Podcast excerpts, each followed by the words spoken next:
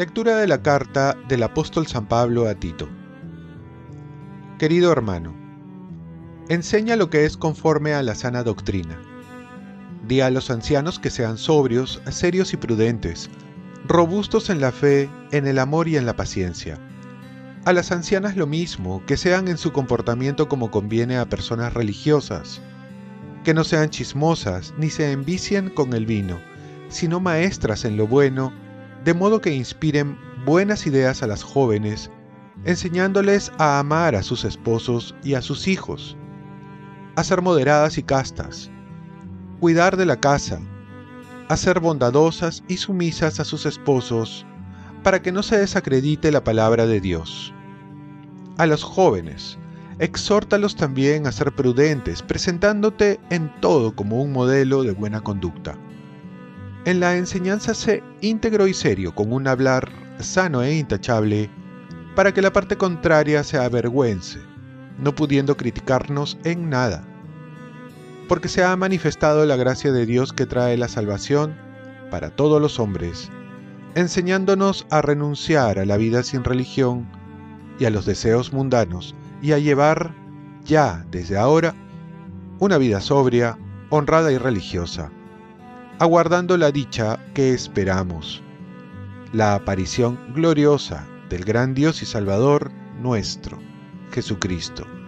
Él se entregó por nosotros para rescatarnos de toda maldad y para prepararse un pueblo purificado, dedicado a las buenas obras. Palabra de Dios. Salmo responsorial. El Señor es quien salva a los justos. Confía en el Señor y haz el bien. Habita tu tierra y practica la lealtad.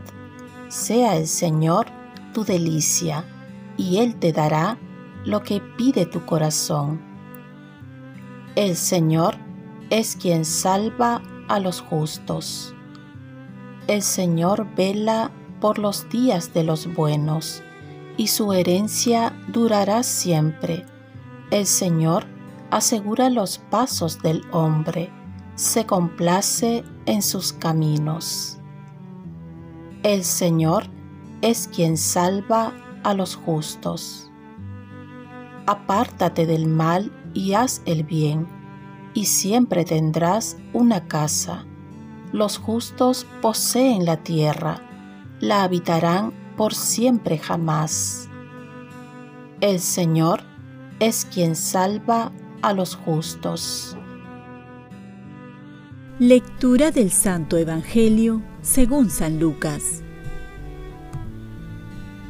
En aquel tiempo, el Señor dijo, ¿Quién de ustedes que tenga un criado arando o pastoreando, le dice cuando llega del campo, ven, siéntate a la mesa? ¿No le dirá más bien, prepárame la cena y sírveme mientras como y bebo, y luego comerás y beberás tú? Tienen que estar agradecidos al criado, porque ha hecho lo mandado. Así también ustedes, cuando hayan hecho todo lo mandado, digan, somos siervos inútiles, hemos hecho lo que teníamos que hacer. Palabra del Señor. paz y bien. Vivir agradecidos es la mejor manera de vivir. Podemos caer en la tentación de los fariseos que se jactaban de, ser buenos y creían que por sus méritos eran bendecidos sobre los demás, como el fariseo y el publicano en el templo. Aquel fariseo entra dirigiéndose a Dios como un cobrador, que por sus méritos Dios le debía escuchar y bendecir. Y aún más se compara con el publicano, sintiéndose superior por cumplir la ley. Jesús les hace ver que en realidad se comportan como siervos pretenciosos, olvidándose que es su deber y que no hay nada que jactarse. Jesús no quiere ser siervos pretenciosos que se olvidan de todo lo que hemos recibido. San Pablo va a decir, ¿de qué te glorías si todo lo has recibido? En otro versículo se va a decir, lo que recibieron gratis, tenlo gratis. Y aquí entramos en el campo de la gratuidad. En realidad, toda buena acción es iniciativa de Dios. Ya lo dijo en Juan 15, sin mí no pueden hacer nada. Por ello, es tener mejor un corazón agradecido porque todo lo recibimos de Dios. Vivir agradecidos es vivir en deuda con Dios y no con derecho sobre Él. En realidad, ¿qué le damos si no son nuestros pecados?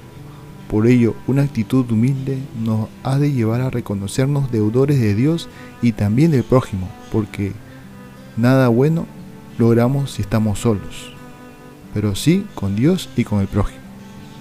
Oremos. Dios de poder y misericordia, aparta propicio de nosotros toda adversidad, para que bien dispuestos cuerpo y espíritu podamos aspirar libremente a lo que te pertenece. Ofrezcamos nuestro día. Dios Padre nuestro, yo te ofrezco toda mi jornada, en unión con el corazón de tu Hijo Jesucristo, que sigue ofreciéndose a ti en Eucaristía para la salvación del mundo.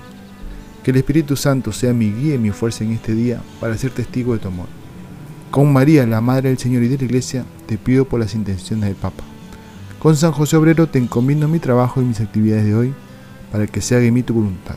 Y la bendición de Dios Todopoderoso, Padre, Hijo y Espíritu Santo, descienda sobre ti. Cuenta con mis oraciones, que yo cuento con las tuyas y que tengas un santo día.